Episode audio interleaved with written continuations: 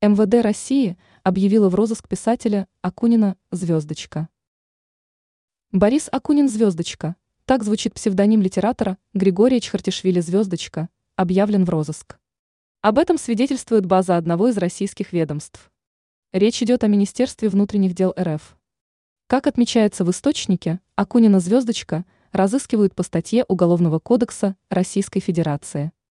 Григорий Чхартишвили «Звездочка» 20 мая 1956 года.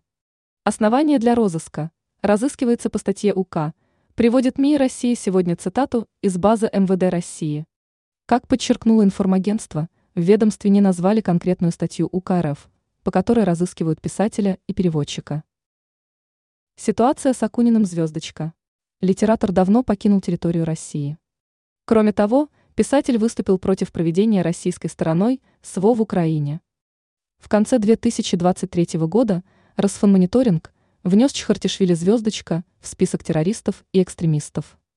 Кроме того, Акунин «Звездочка» стал фигурантом уголовного дела по поводу оправдания терроризма и распространения ложной информации АВС РФ.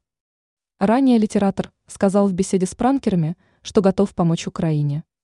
«Звездочка» признан иноагентом, внесен в перечень террористов и экстремистов Росфинмониторинга.